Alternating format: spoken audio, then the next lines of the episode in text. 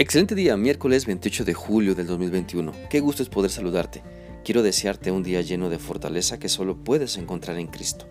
Te animo para que sigamos meditando en lo que la Biblia nos enseña en la carta a los Hebreos capítulo 12 y vamos a recordar lo que nos dicen los versículos del 22 al 24. Ustedes han llegado a un lugar diferente que es el monte Sión la ciudad del Dios viviente, la Jerusalén celestial, donde se reúnen millares de ángeles para celebrar, y también están reunidos los primogénitos de Dios, cuyos nombres están escritos en el cielo. Ustedes han llegado a donde está Dios, el juez de todo, y donde están los espíritus que fueron aprobados y perfeccionados por Él. Están junto a Jesús, quien trajo el nuevo pacto de Dios a la gente en ese lugar está la sangre que purifica, la que nos habla algo mejor que la sangre de Abel. Qué bendición es valorar todo lo que Cristo nos da. Qué bendición es tener la seguridad en Cristo porque le creemos y confiamos en sus promesas, porque creemos en lo que Dios nos dice. Entonces tenemos la seguridad de que un día estaremos con Dios en los cielos, en nuestra morada eterna en la Jerusalén celestial donde también un número incontable de ángeles alaban a Dios reconociendo todo lo que Él es y hace. Esto es parte de lo que hemos analizado en días pasados sobre valorar lo que Cristo nos ha dado y que lo tenemos al creer, al poner toda nuestra fe y confianza en Él para salvación. Por eso al seguir estudiando este pasaje de la palabra de Dios podemos entender que también en Cristo tenemos la bendición de pertenecer a su iglesia. En el pasaje cuando en Hebreos 12:23 se hace mención a la reunión de los primogénitos de Dios, se refiere a la iglesia, a la congregación de los que han gustado la salvación de sus pecados por medio de Cristo.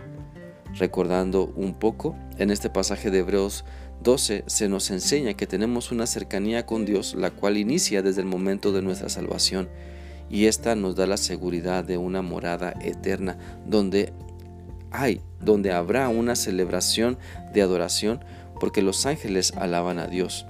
Tal vez podríamos pensar que aún no llegamos a la Jerusalén celestial, pero cuando el pasaje dice que nos hemos acercado a la iglesia, a los, primogénitos, o más bien la iglesia de los primogénitos cuyos nombres están escritos en el cielo, se dirige a todos los que hemos sido redimidos por la sangre de Cristo, porque le recibimos y seguimos en obediencia.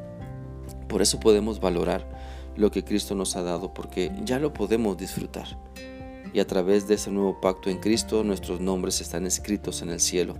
La Biblia dice en Filipenses 4:3, y a ti, mi fiel compañero, te pido que ayudes a estas mujeres que han luchado a mi lado en la obra del Evangelio junto con Clemente y los demás colaboradores míos, cuyos nombres están en el libro de la vida. Ahora tal vez nos preguntemos qué quiere decir la expresión primogénitos cuando el pasaje de Hebreos 12:23 lo menciona. Bueno, el Nuevo Testamento demuestra repetidamente que Jesús es el primogénito, pues esta expresión se usa nueve veces en el Nuevo Testamento.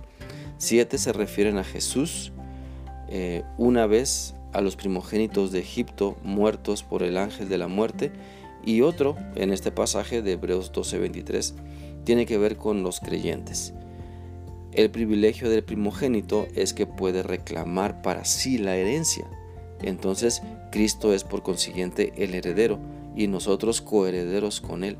Romanos 8:17 dice, y como somos sus hijos, también somos sus herederos. De hecho, somos herederos junto con Cristo de la gloria de Dios, pero si vamos a participar de su gloria, también debemos participar de su sufrimiento. Por eso cada uno de nosotros debemos valorar nuestra, eh, nuestra primogenitura en Cristo y no, no despreciarla como lo hizo Esaú. Debemos entender que somos primogénitos a causa de Cristo, quien nos santifica para pertenecer a la familia de Dios. Por eso nuestros nombres están escritos en el cielo, porque hemos creído que solo Cristo salva y ahora le seguimos porque Él nos ha hecho libres de la condenación eterna que el pecado trae a nuestra vida. Y podemos gozar de las bendiciones de ser sus hijos, de ser la iglesia de Cristo. Todo esto debe llevarnos a ser agradecidos con Dios, a vivir demostrando que lo que Dios nos da es importante y nos interesa, pues tenemos grandes promesas en Él que se van cumpliendo mientras le seguimos. Espero que esta reflexión sea útil para ti y que permitas que la palabra de Dios te lleve a valorar todo lo que tienes o puedes tener aún cuando te rindes a Cristo. Que sigas teniendo un bendecido día. Dios te guarde. Hasta mañana.